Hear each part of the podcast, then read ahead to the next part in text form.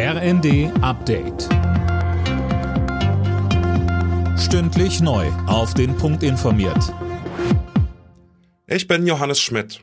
Großbritannien bekommt schon wieder eine neue Regierung.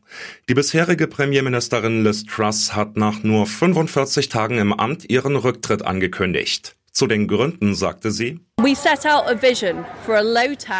haben eine Vision für eine Wirtschaft mit niedrigem Steueraufkommen und hohem Wachstum entworfen, die die Freiheiten des Brexit nutzen soll. Ich erkenne, dass ich angesichts der Situation das Mandat nicht umsetzen kann, das mir von der konservativen Partei gegeben wurde. Ich habe daher seiner Majestät dem König mitgeteilt, dass ich zurücktrete. Ich werde Ministerpräsidentin bleiben, bis ein Nachfolger gewählt ist.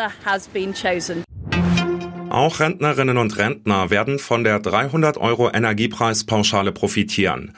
Der Bundestag hat das Gesetz verabschiedet. Es ist Teil des dritten Entlastungspakets der Bundesregierung. Die ist damit viel zu spät an, kritisieren Vertreter der Oppositionsparteien. Der Brand in einer Flüchtlingsunterkunft in Mecklenburg-Vorpommern könnte ein Anschlag gewesen sein. Deshalb ermittelt jetzt der Staatsschutz. Bundesinnenministerin Faeser hat am Abend den Tatort besucht und den Einsatzkräften gedankt. Sie sagte, mir ist sehr wichtig, das nochmal zu betonen, dass hier in der Nacht auch die Passanten geholfen haben.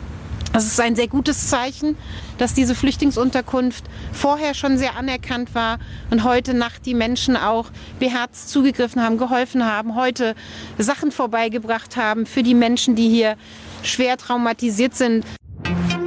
Vier Bundesländer fordern die Abschaffung der Corona-Impfpflicht für das Personal im Gesundheitswesen. Eine Initiative aus Sachsen hat sich neben Bayern und Thüringen nun auch Baden-Württemberg angeschlossen. Die vier Bundesländer befürchten, dass durch die Impfpflicht noch mehr Personal fehlen werde. Alle Nachrichten auf rnd.de